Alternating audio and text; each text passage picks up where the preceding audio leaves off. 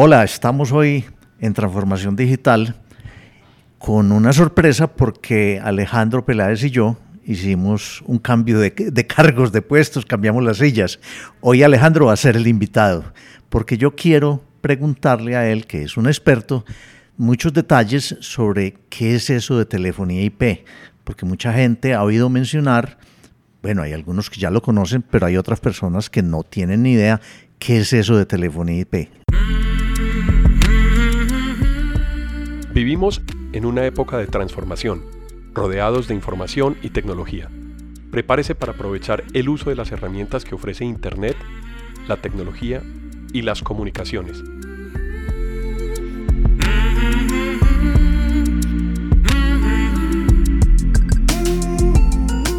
Conózcalas y aprenda cómo usarlas mejor. Bienvenidos.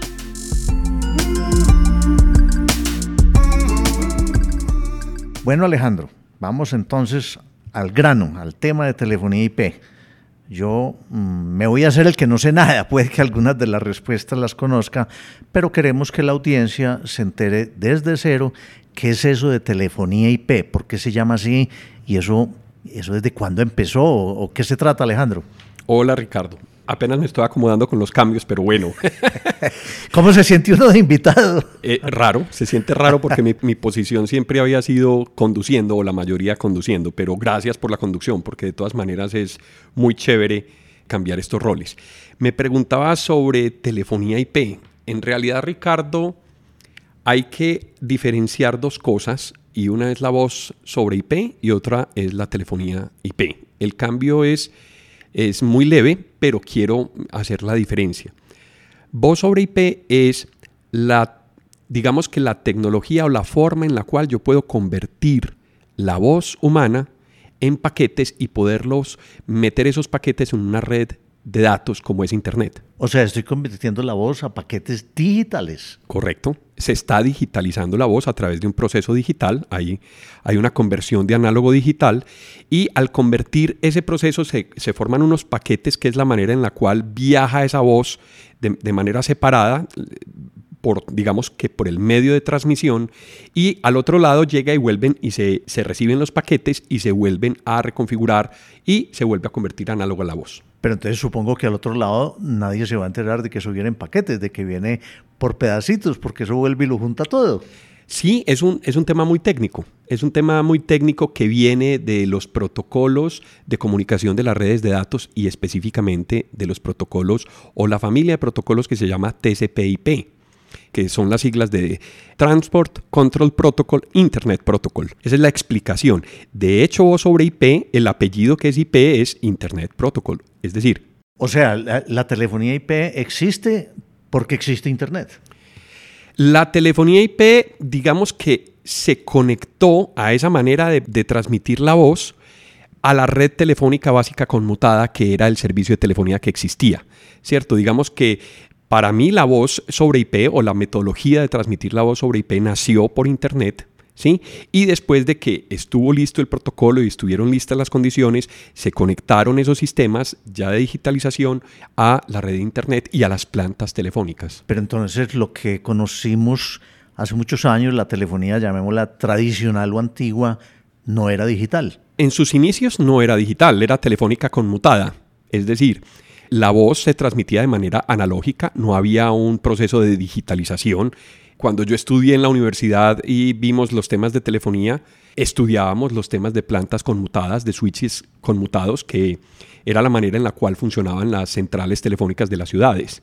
En ese momento eran análogas, en sus inicios fueron análogas, posteriormente empezaron a ser digitales y empezó a hacerse el proceso de telefonía también digital. Pero la transmisión de la voz también digital. Sí, después, ¿recuerdas cuando los teléfonos eran de disco? Sí. Cuando los teléfonos eran de disco, la telefonía era análoga.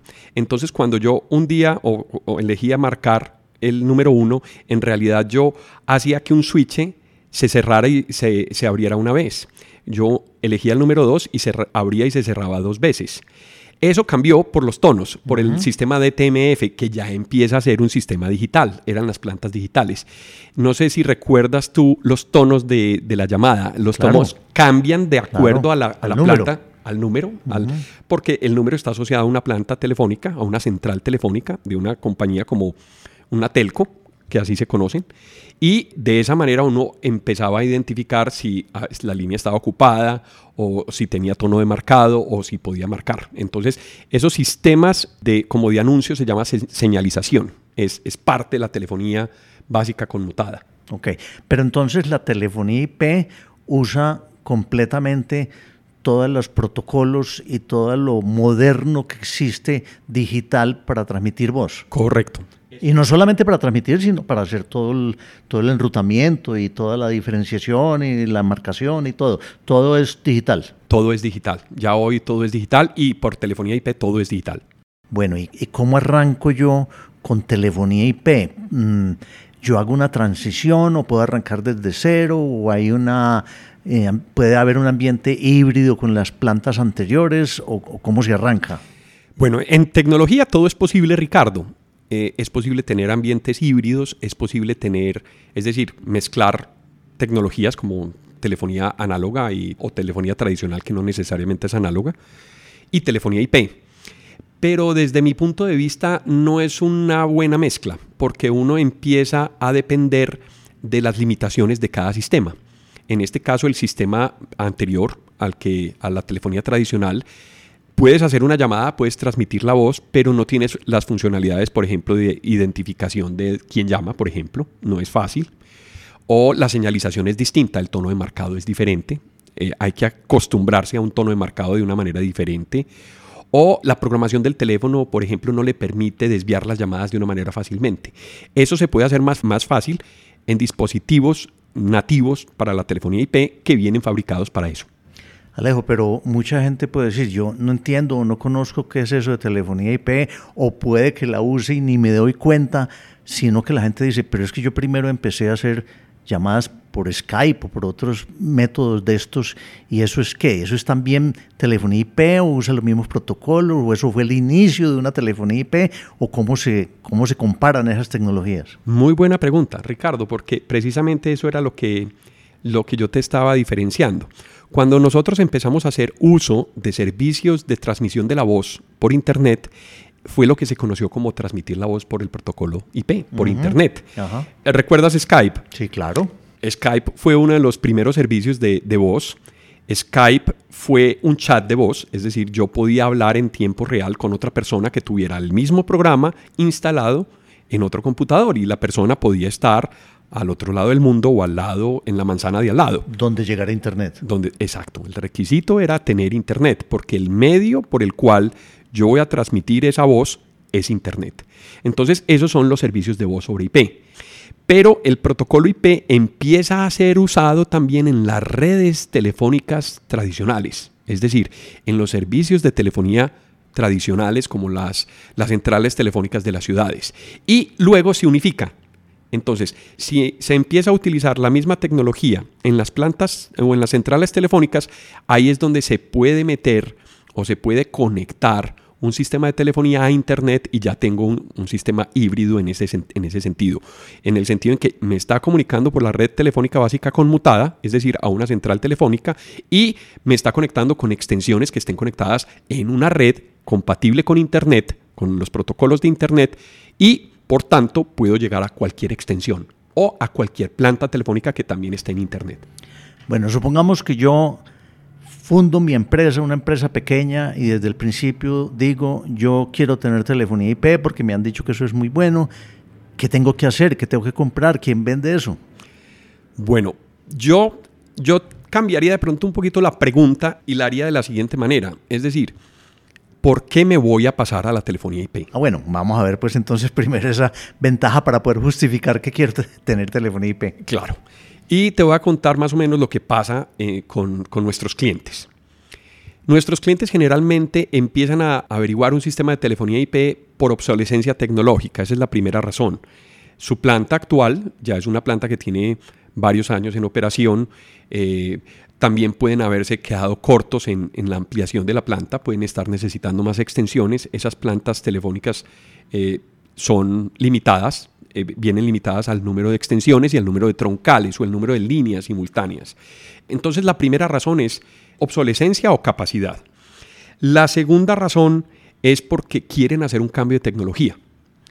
Como tú dijiste, me dijeron que la telefonía IP es una cosa nueva y está muy interesante y yo quiero cambiar a ese nuevo sistema.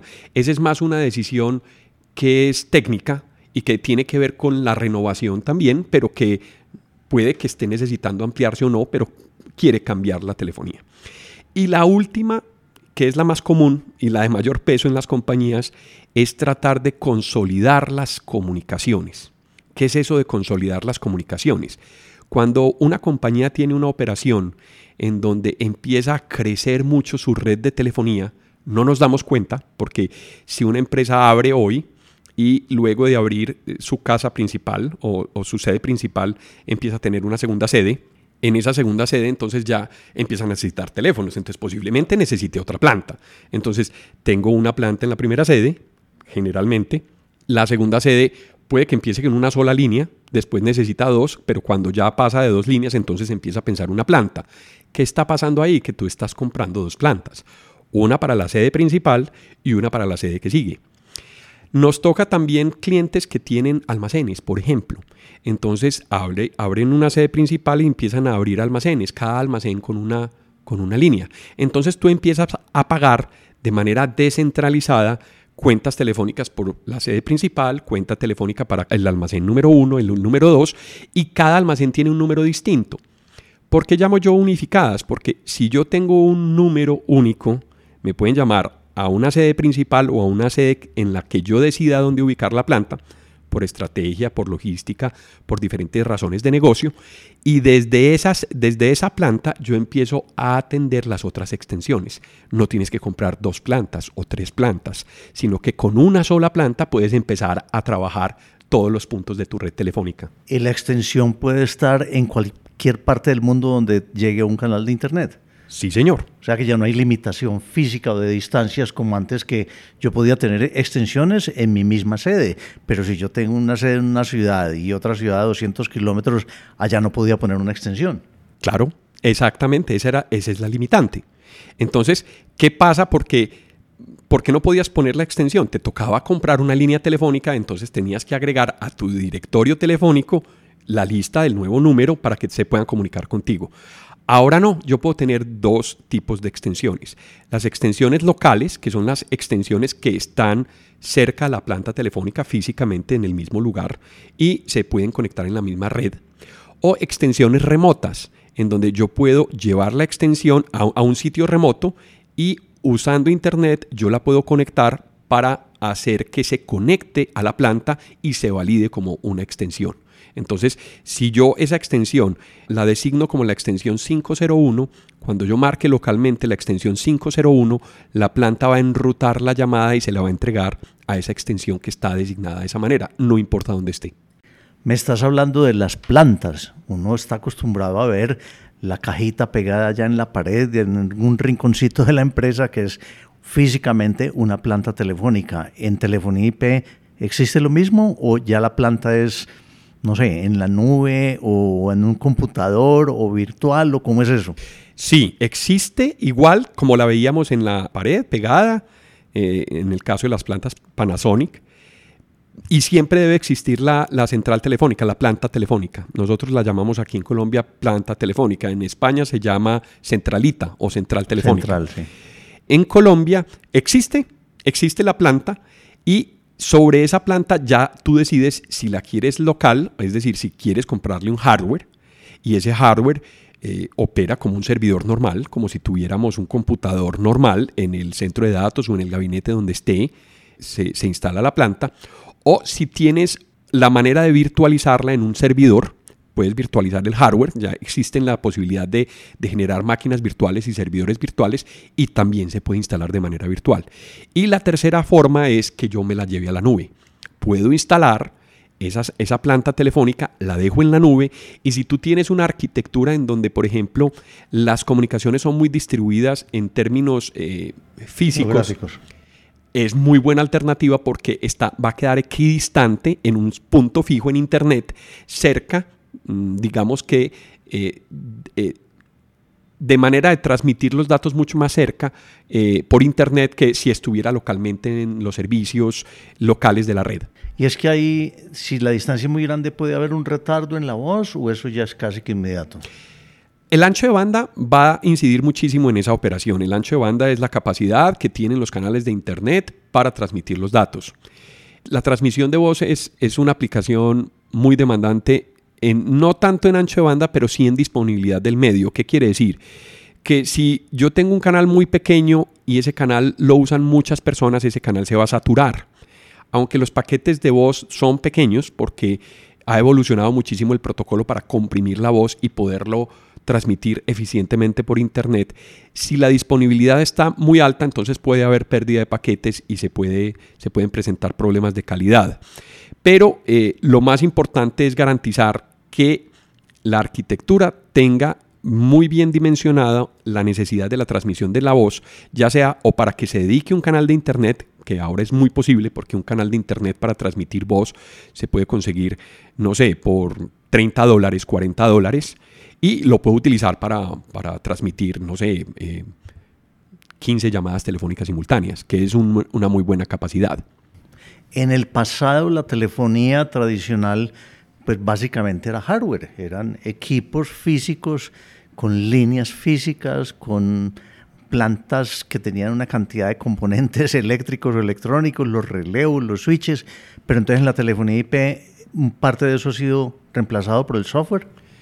Ha sido reemplazado por el software y por el hardware de propósito general. ¿Qué significa hardware de propósito general? Mi portátil. Es un hardware que está diseñado para instalar el Windows, por ejemplo, y yo puedo ejecutar ahí aplicaciones como el correo electrónico, como el navegador, como alguna aplicación de Office y un programa que se llaman los softphones. El softphone es una aplicación que yo puedo instalar en ese computador y que me sirve como teléfono. Convierto el computador en un teléfono.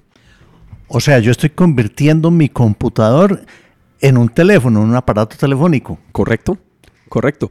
Lo estoy convirtiendo en un aparato telefónico, lo utilizo para hablar, lo utilizo para marcar, lo utilizo para recibir llamadas y me va a servir para comunicarme a través de la planta telefónica, hacer una llamada a un número celular, a una llamada de larga distancia nacional, a una llamada eh, local. Indistintamente se vuelve un equipo telefónico. Tiene una, digamos, tiene muchos beneficios, pero tiene también una desventaja y es que, por ejemplo, si tú tienes el computador con problemas, por ejemplo, tiene un virus, el virus empieza a atacar y empieza a consumir mucho eh, recursos. el ancho de banda empieza. Ancho de banda por un lado, pero recursos del computador ah, también. CPU, RAM, disco duro, y eso hace que el procesamiento de los paquetes se vuelva lento, entonces también se baja la calidad de la llamada. O sea, ¿hay virus que los han hecho específicamente para atacar los softphones? No, no tanto como para atacarlos, sino para para intervenir la calidad. Es decir, si yo tengo un, puede ser o que sea malware, que el computador esté demasiado saturado de archivos y que tenga mucha carga y que haya muchas aplicaciones corriendo y eso evita que el softphone corra bien. Entonces, como no es, una, no es un equipo destinado solamente o diseñado para la telefonía, va a depender del mismo hardware, del mismo, de la misma CPU, y eso va a hacer que la conversión de la voz o la digitalización de la voz no se dé correctamente. Pero me, quedé, me quedé pensando algo. Si dices que yo puedo instalar un sofón en mi portátil, ¿podría instalarlo también en mi celular? Claro que sí. Existen aplicaciones portátiles más o menos iguales, en donde yo descargo una app y el app me permite generar las conexiones o la validación de una extensión. Puedo activar el dispositivo en el caso de una tableta o un teléfono celular inteligente como una extensión softphone. O sea, mi celular se convierte en una extensión y puedo utilizarlo tanto como celular como la extensión de una planta de una empresa. Correcto. Correcto. Bueno, pues es una ventaja muy grande. Es una ventaja muy grande, pero también tiene limitantes. ¿Por qué? porque mira, te voy a poner lo siguiente. El celular tiene una, un diseño en donde una parte del celular está orientada a hacer llamadas, que es la conexión de la señal de celular orientada a la voz y otra parte donde el celular está diseñado para instalar aplicaciones. La primera parte consume un ancho de banda de canal que está directamente conectado a la, a la red nativa celular. Recuerda que también estamos transmitiendo datos por celulares y el softphone convierte la voz en esos datos y sale por esos datos. Ah, o sea, puede salir por esos datos, pero también podría salir por una conexión o el Wi-Fi del Internet de la empresa. Sí, por supuesto. Cuando tú tienes datos, tú puedes utilizar los datos de la red celular o estar conectado en un servicio de Wi-Fi con también algunas limitaciones, porque cuando nos conectamos a un servicio de Wi-Fi, eh, se llama medio, digamos, radiado, no es un medio confinado. Entonces, puede haber interferencias, puede haber problemas de transmisión de datos, puede haber problemas de ancho de banda, ¿cierto? Entonces, también tengo limitaciones y eso lo tengo que monitorear, lo tengo que ver. Eh, si yo estoy en una red Wi-Fi que está muy lenta, va a ser lenta para transmitir datos, por tanto, también va a ser lenta para transmitir los paquetes de voz del softphone. Entonces, es, un, es una limitante. Alejo, y con, toda esta, con toda esta ola nueva de digitalización y de transmisión de voz sobre IP. ¿Qué pasó con los fabricantes tradicionales de las plantas antiguas, llamémoslas así? Bueno, haya habido muchos cambios. Muchos cambios porque digamos que los fabricantes tradicionales empezaron a, a especializarse en servicios avanzados de telefonía. Por ejemplo, los servicios de call center de las compañías. Entonces hay fabricantes como Cisco, como Avaya, como Siemens, que producen no solamente plantas para el sector empresarial, sino para las telco. Es decir, una central telefónica puede ser perfectamente marca Siemens. Entonces, yo puedo tener de esos fabricantes sistemas para manejar muchos abonados, para manejar muchos usuarios telefónicos. Por tanto, son diseñados para volumen, entonces los costos son muy altos. ¿sí? La arquitectura es muy confiable son plantas o son compañías que tienen mucha experiencia desde los inicios de los servicios de telefonía y tienen mucha experiencia y ya han migrado y ya tienen productos orientados a la telefonía IP. ¿sí? Pero también hay unos jugadores que son los que nosotros utilizamos que vienen de, de otro lugar y es precisamente los movimientos open source. O sea, no los fabricantes tradicionales, sino gente nueva, unos jugadores nuevos. Jugadores nuevos. Y también aparecen fabricantes en China, por ejemplo, en donde el hardware de teléfonos o de extensiones telefónicas que se puedan conectar son extensiones diseñadas para conectar a cualquier planta. Generalmente pasaba que los fabricantes hacían sus plantas y configuraban su hardware de una manera específica de ese fabricante. No era una tecnología abierta, entonces yo no podía conectar un teléfono Cisco a una planta Avaya o yo no podía conectar una planta a vaya a un teléfono Siemens. O sea, ya hay una normalización, una estandarización de los protocolos y de cómo se conectan los equipos, porque eso me imagino que facilita el, suministro y la oferta de equipos. Correcto. Correcto. Muchos fabricantes tenían sus propios protocolos, eran protocolos IP, pero eran propietarios, no se ceñían a los estándares. Entonces, empezaron a aparecer jugadores abiertos que empezaron a seguir los estándares, por tanto esos equipos se podían conectar a cualquier planta. Y entonces esas plantas basadas en, en open source, ¿quién, ¿quién las maneja? ¿Quién las desarrolla? ¿Quién las controla? Aparecen unos movimientos de software libre.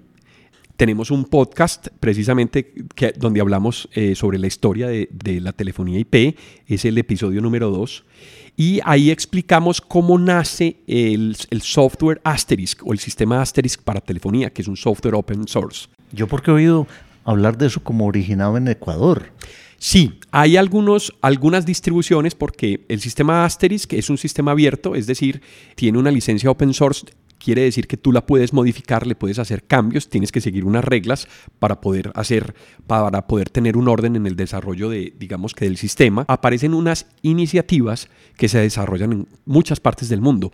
Isabel, por ejemplo, viene de la evolución de un sistema que inició en Ecuador, que se llama Elastix, y eh, es, un, es un sistema open source, se volvió muy común, ¿sí?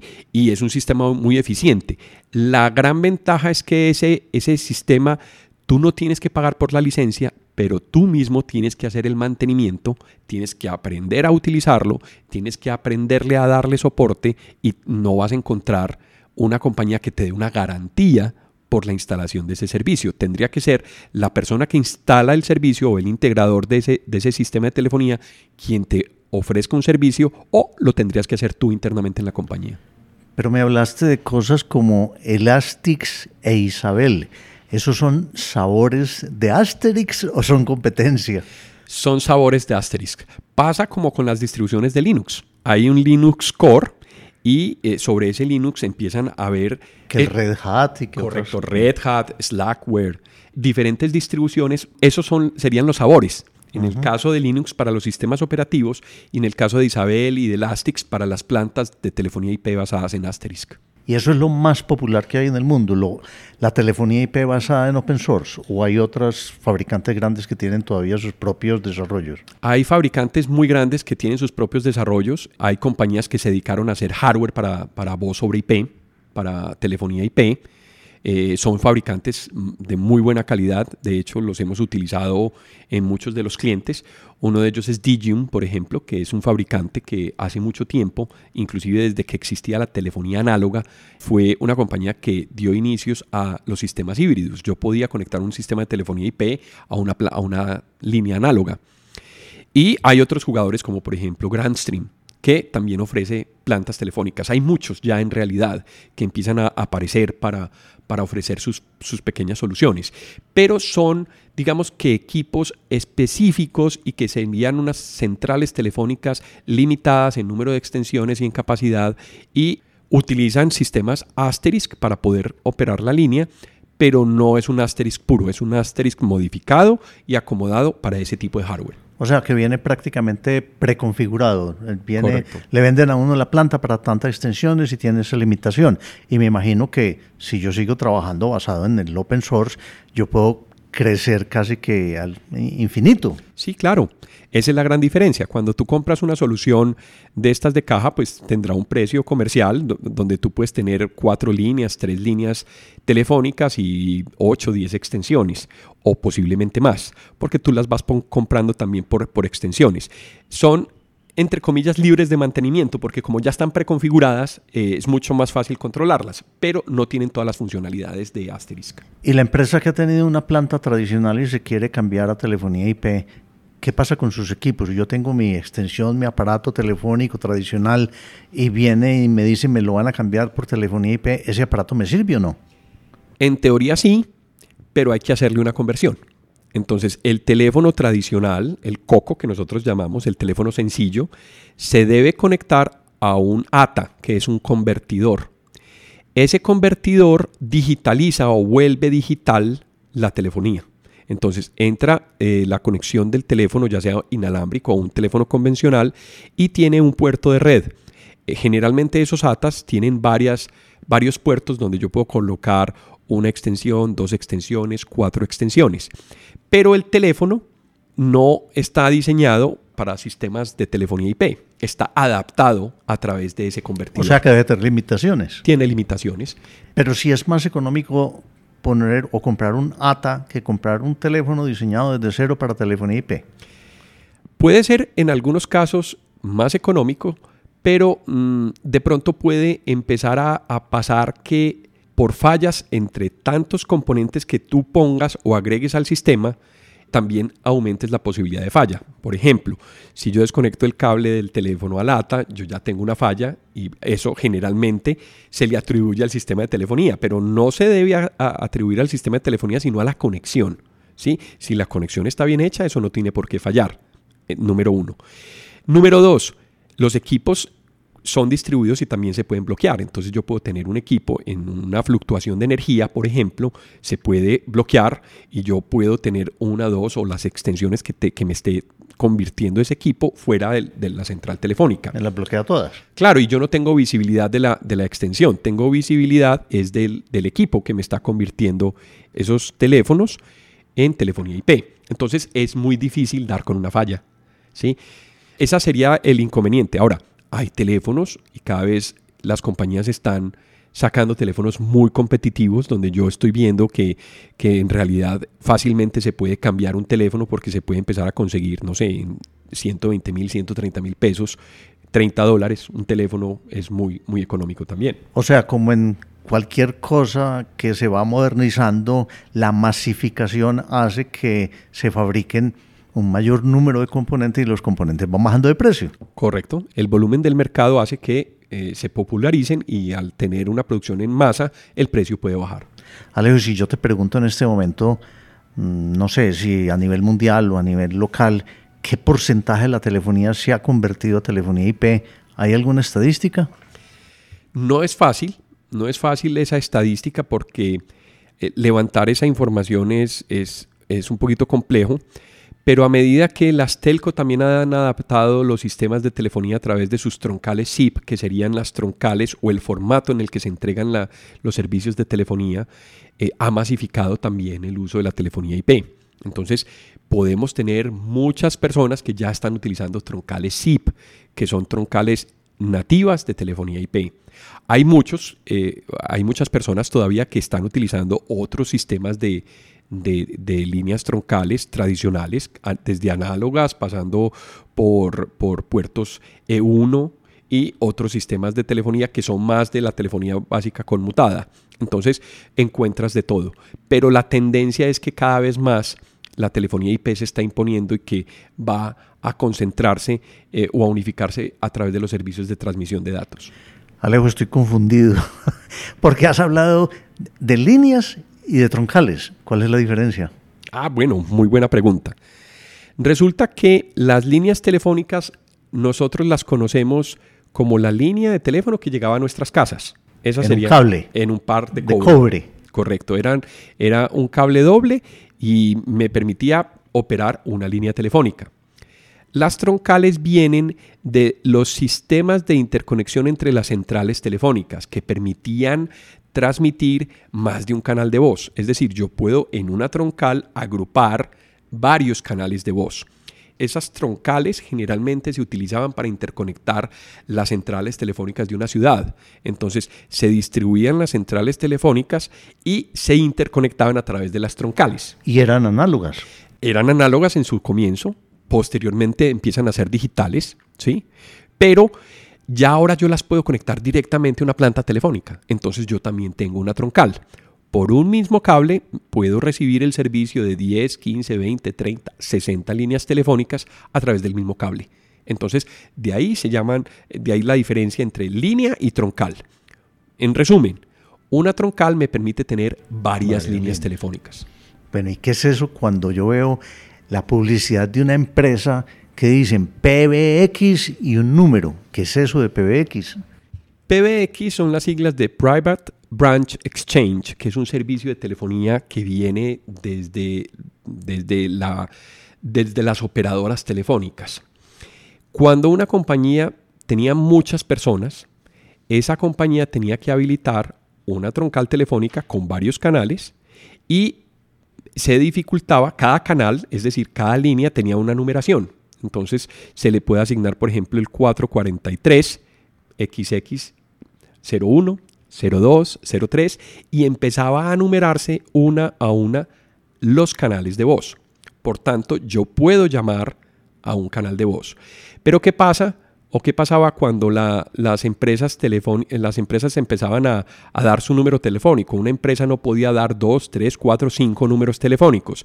Entonces se empezó a agrupar en un servicio de numeración que se llama PBX el desborde de las llamadas.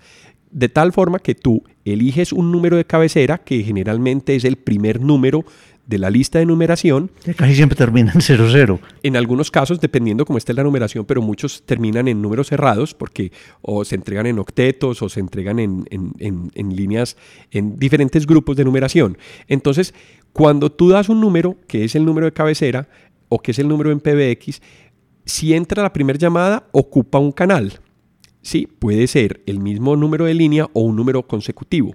Pero si entra la segunda línea, la segunda llamada no va a sonar ocupado, sino que va a darse cuenta la planta telefónica que ya está ocupado y lo va a desbordar al siguiente número disponible. Ese sistema se llama PBX y lo estamos usando hace mucho tiempo. Y no sonaría ocupado sino si ya todas las líneas están ocupadas. Exactamente. Y puedo decir que todas las líneas de esa troncal.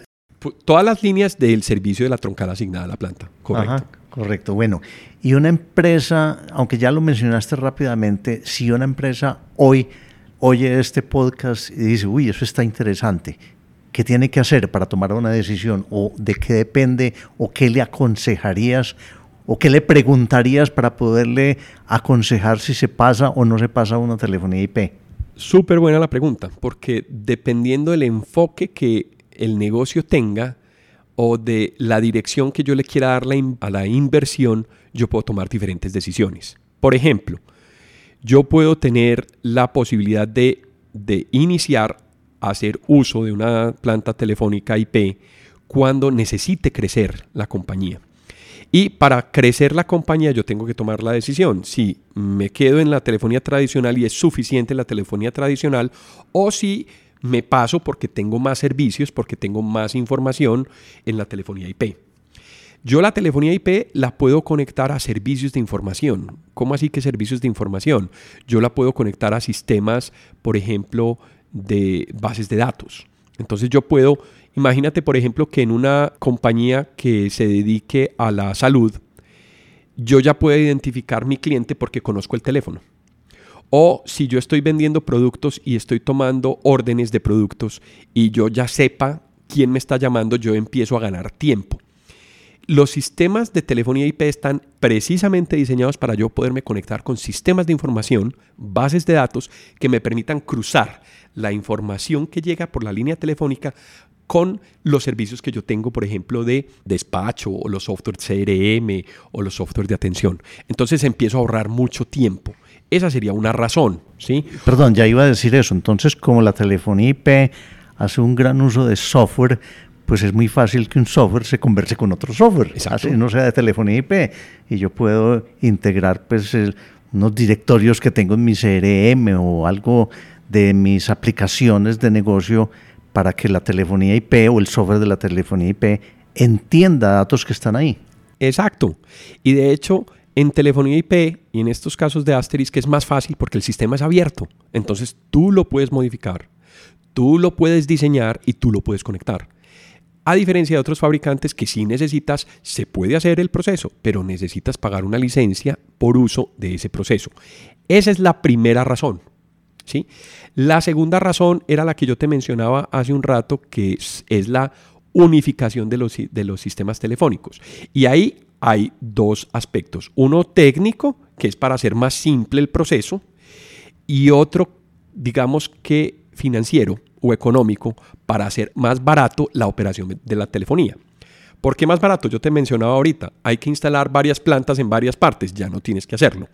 Necesito cinco líneas para la sede principal, dos líneas para el almacén, para el otro almacén que tiene mucho tráfico necesito tres, entonces yo pago 10, 3, 4 líneas independientemente. Cuando están geográficamente distribuidos. Cuando están geográficamente distribuidos como ya es por internet, pueden estar a una cuadra, pueden estar en otra ciudad o pueden estar en otro país. O pueden estar a la vuelta de la esquina.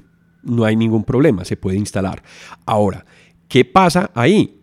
Ya uno tiene que cambiar la arquitectura. En otros podcasts hablamos de lo que es arquitectura y yo tengo que diseñar. Entonces yo digo, hombre, si yo tengo cinco almacenes y cada almacén yo sumo las líneas telefónicas más las líneas celulares, porque generalmente en los almacenes tengo una línea fija y un número celular. Entonces empiece a multiplicar. ¿Por qué tengo el número celular? Porque tengo que sacar las llamadas a celular y me sale más barato, o porque el teléfono está ocupado. Entonces, si yo empiezo a dimensionar y, sumo las líneas de todas las sedes, yo puedo operar en una misma planta de una manera más eficiente. Si supongamos hice la cuenta y me salieron que yo necesito 15 líneas, puedo perfectamente operar con 10. Por tanto, estoy ahorrando en mi instalación de planta telefónica. E incluir ahí líneas celulares. E incluir números celulares. Entonces yo puedo decir, yo tengo de 15 líneas fijas, puedo bajar a 10. Y de 12 líneas celulares puedo bajar a 4. Entonces, obviamente, yo inclusive puedo hacer la inversión en equipos nuevos porque se me va a librar la inversión en unos pocos meses precisamente por el ahorro que voy a tener. Ahora, piénsalo desde otra manera. Si yo tengo que poner o a intercomunicar el almacén 1 con el almacén 2, esa llamada ya no va a salir a la red telefónica básica conmutada y tú no vas a tener que ni ocupar una línea, porque ahí estás ocupando dos, la línea del que estás haciendo la llamada y la línea de donde estás recibiendo la llamada. Entonces estoy consolidando las líneas y al consolidar las líneas bajo los costos y en este caso yo no utilizo líneas, por tanto la llamada, el costo de la llamada es lo que me valga el internet, que es un costo fijo. O sea, no tengo que pagar por minutos, sino que ya tengo un costo fijo con el uso ilimitado de esa capacidad. Correcto, correcto. Entonces ahí es donde se ven los ahorros. Entonces, en resumen, una razón técnica, que es porque yo quiero implementar más, más servicios alrededor de la telefonía, que por cierto no somos muy dados a planear eso en Antioquia. Es decir, simplemente, ah, yo necesito un teléfono, ¿cuántas líneas? No, cómprelas, dos, tres. Y nos olvidamos del pago de las facturas. Generalmente nos encontramos con clientes en donde no, no sabían ni siquiera cuánto pagaban en facturación de por telefonía. Y cuando ven los números, suman los números y les da millón quinientos, dos millones, tres millones en telefonía solamente. Alejo, me imagino que al ser todo esto digital, van a existir otras opciones que serían imposibles en la parte de la telefonía tradicional y es como grabar llamadas, sacar estadísticas, tener mucho más información disponible para no solamente quien administra, sino quien hace uso de la planta telefónica. No, y, empezaste a mencionar unas cosas, ahí empezaste a mencionar procesos, pero de los procesos sigue al call center y del call center... ya iba para allá. y del call center empieza a haber oportunidades de negocio. Entonces, yo en realidad invirtiendo en la telefonía lo que estoy haciendo es invirtiendo en infraestructura para desarrollar mi negocio. Entonces, si yo dejo mi negocio dimensionado a una infraestructura que es rígida, que es difícil de crecer, yo voy a tener problemas de crecimiento en mi negocio. O voy a tener costos muy muy grandes porque entonces me paso a celulares, que es lo que generalmente pasa, no, eso lo resolvemos con WhatsApp, entonces compré 10 celulares ¿cierto?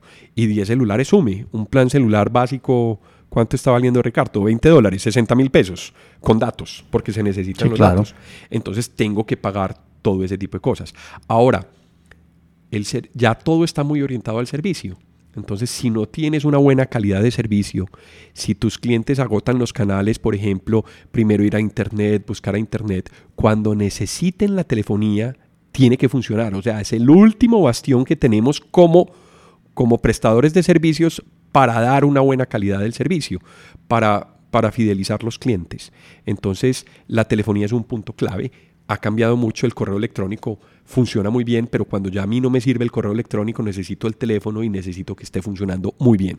Necesito inmediatez en una respuesta o sostener un diálogo. Claro. Bueno, ahora mencionaste el, el contact center. Me imagino que los contact centers deben tener muchas facilidades a través de telefonía IP, a través de todo este manejo de, telefonía digital y la posibilidad de programar y de manejar software o, tener software que maneje esas plantas eh, que antes no se podía. Por supuesto. Mira, eh, la telefonía IP ya permite herramientas como los IBERI, Interactive Voice Response, que son los menús que encontramos en las compañías. Ah. Eso ahorra y automatiza muchísimo tiempo en servicio pero se tiene que dimensionar bien. ¿Qué pasa en los sistemas tradicionales? Es muy difícil cambiarlo.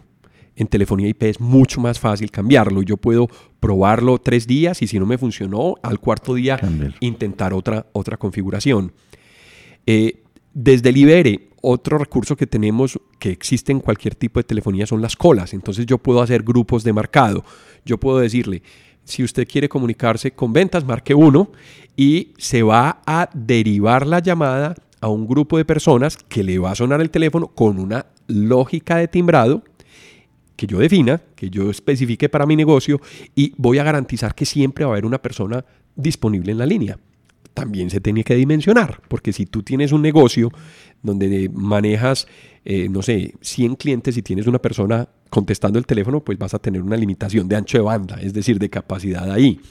Pero se puede hacer. Me permite también la posibilidad de desbordar llamadas, de decirle, mire, si esta llamada llega a la cola de ventas y todo el mundo está ocupada, desbórdela a pedidos, por ejemplo, o desbórdela a atención al cliente para que no se pierda la llamada. Es increíble, Ricardo, que cuando has visto, por ejemplo, que un negocio se, se pregunte ¿cuántas llamadas pierdo al mes? Muy pocos lo hacen. Muy pocos lo hacen. Y las llamadas perdidas son negocios perdidos. Porque si yo no contesto la llamada, otro negocio, el de al lado, la va a contestar y me quedé sin la venta. Entonces, muchas veces las personas inclusive tienen la telefonía, tienen los teléfonos funcionando y tienen las personas ocupadas y no contestan. Entonces, la cultura alrededor de la operación de una herramienta como la telefonía es súper clave porque no depende solo de la herramienta, sino de las personas que hacen uso de esa herramienta.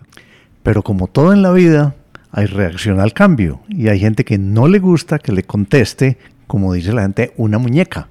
Eso sí ver, y entonces lo que están haciendo es diciendo, me están poniendo a mí el trabajo de pasar por unos menús que antes yo hablaba con una persona que me dirigía la llamada inmediatamente a un departamento. Completamente de acuerdo. Eso pasa, Ricardo, porque creemos que la tecnología resuelve en sí ella sola los problemas y no es así.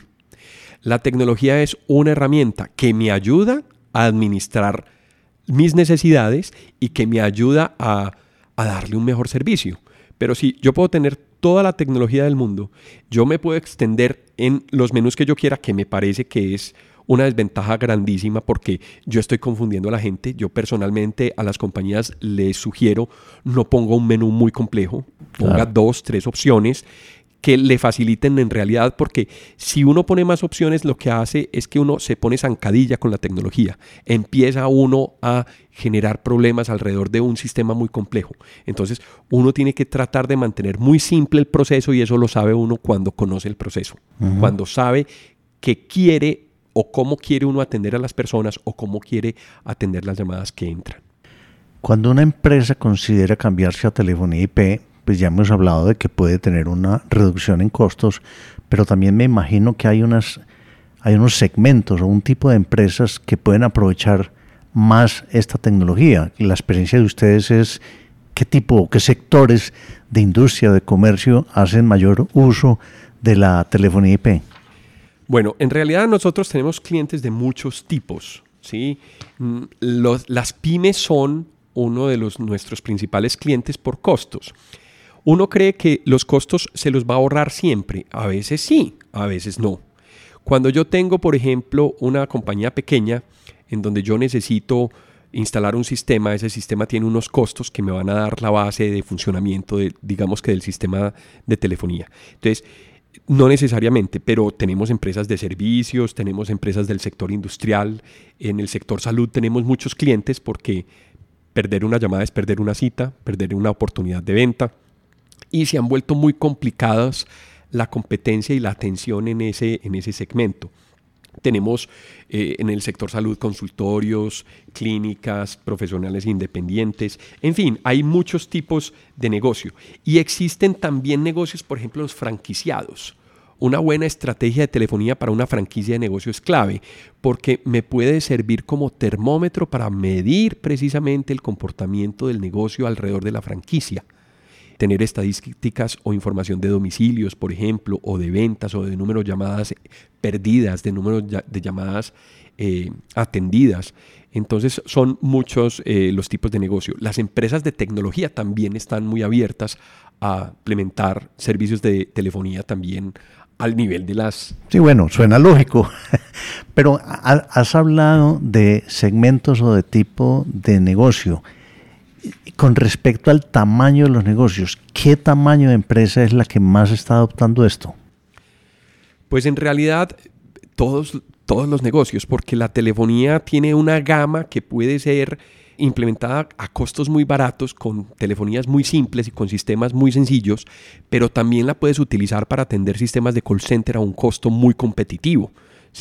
Cuando tú ya tienes que empezar a pensar en cómo voy a, cómo voy a poner la disponibilidad de los agentes, por ejemplo, yo puedo tener cinco agentes, pero si uno sale a almorzar ¿qué pasa con esa extensión? Va a seguir timbrando. Entonces, tiene que tener unas herramientas más avanzadas orientadas a call center para decirle al sistema, vea, la gente que estaba sentado en la extensión 503 no está disponible, no le mande una llamada para que no salte y no le dañe los números. Entonces, también hay que hacer una planeación a nivel de software y a nivel de estrategia y eso requiere inversión. Ah, pero de todas maneras se puede hacer porque se maneja por software. Antes no se podía hacer eso. Antes era mucho más complicado. Y entonces, ¿cómo, me acabas de decir que todo tamaño de empresa, todo tipo pues de, de, cantidad de líneas y de troncales, yo puedo o debo considerar telefonía IP para mi casa. Es una buena pregunta y si tú tienes servicio de Claro, lo tienes, porque ya el servicio de Claro entrega líneas digitales y eso es telefonía IP. Entonces, Claro lo tiene.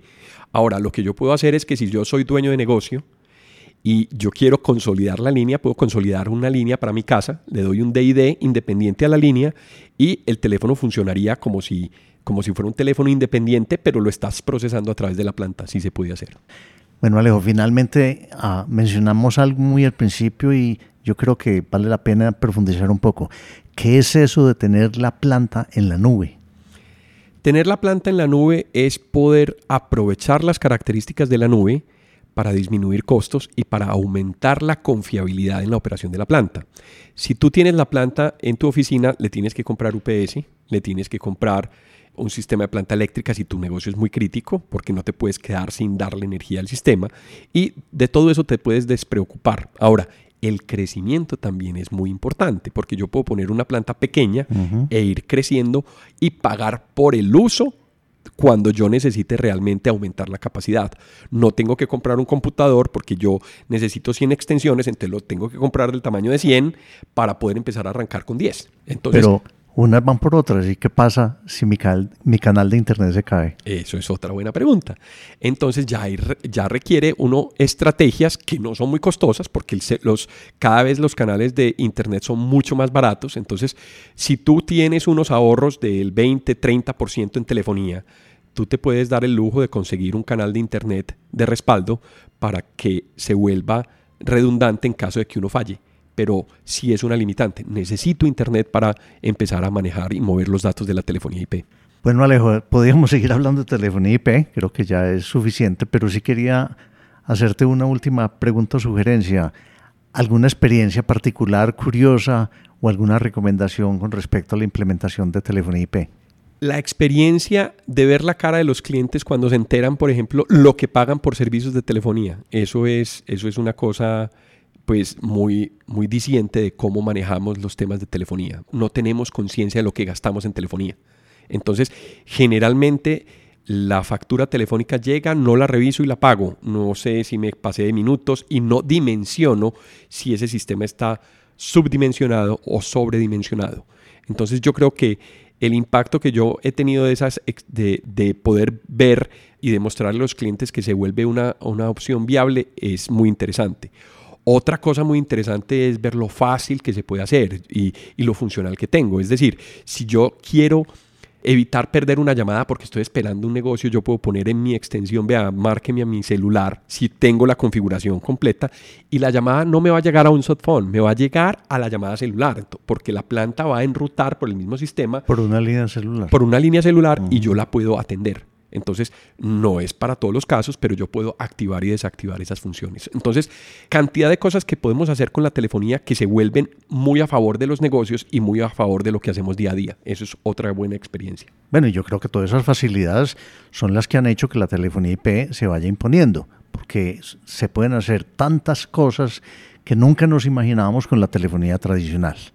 Bueno, Alejo, yo creo que es suficiente. Ya nos consumimos un buen tiempo, eh, es importante mencionar que si se quiere profundizar en algunos temas relacionados con telefonía IP, de lo que hemos hablado hoy, ya encuentran otros tres podcasts aquí en esta misma plataforma sobre telefonía IP. Los invitamos a que los, eh, a que los escuchen.